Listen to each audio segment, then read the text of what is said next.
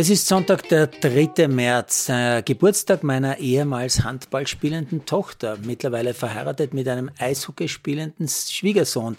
Äh, da drängt sich auf, diese zwei Sportarten kurz äh, anzuschauen. Beim Eishockey-Viertelfinale-Duell Salzburg gegen Linz hatte ich das Gefühl, dass wieder, eh wie oft, seit ich mich mit Eishockey auseinandersetze, neue Eishockey-Regeln, und zwar nur fürs Playoff in Österreich gelten. Dort, wo in der Saison für jede Kleinigkeit zwei Minuten gepfiffen werden, ist jetzt wieder alles erlaubt, was nicht als Tötungsabsicht zu erkennen ist. Und daraus resultieren sich natürlich jede Menge Verletzungen, zum Beispiel bei den Linzern, und jede Menge Schlägereien, die manche ja lustig finden, ich nicht. Salzburg gewinnt übrigens dieses dieses Spiel 1 gegen Linz 4-0 und der KAC verliert überraschend gegen Vorarlberg 0 zu 2.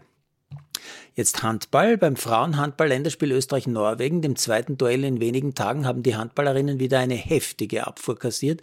Minus 17.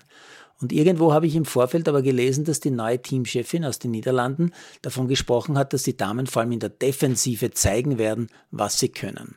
Wohl eher nicht. Beim Skispringen in Lahti, zugegeben bei Sauwetter, Regen, Nebel, Wind, steigt der ORF zehn Minuten vor sechs einfach aus der Entscheidung aus. Zu diesem Zeitpunkt ist gerade Manuel Fettner überlegen in Führung gegangen und Hörl führender nach dem ersten Durchgang. Statt Skispringen gibt's jetzt barriersig Grinsen im Vorfeld des Weltcup-Slaloms in Aspen, zehn Minuten lang. Ja, und es gewinnt beim Springen dann auch noch Jan Hörl, dazu sechster Fettner achter Kraft, zehnter Heibeck. Naja. Gleich einen Doppelsieg gibt's für Lamperter und Rettenecker beim Kombi-Weltcup in Lahti, wobei man ja ehrlich sagen muss, wenn Rieber Pause macht, also nicht dabei ist, da zählt so ein Sieg ja nicht so ganz.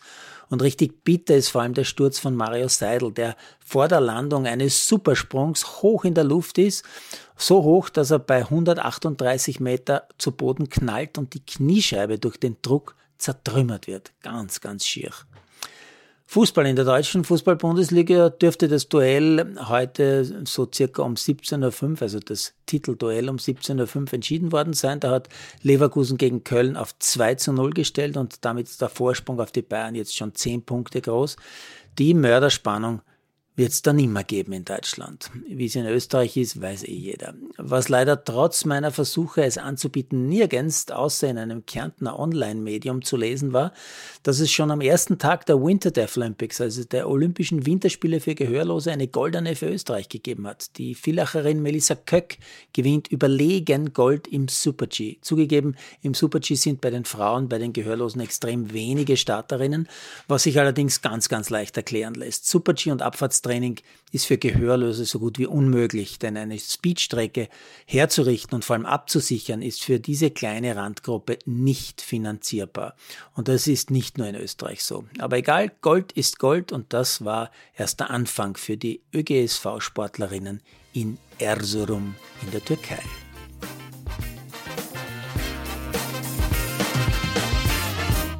Produziert von Malderino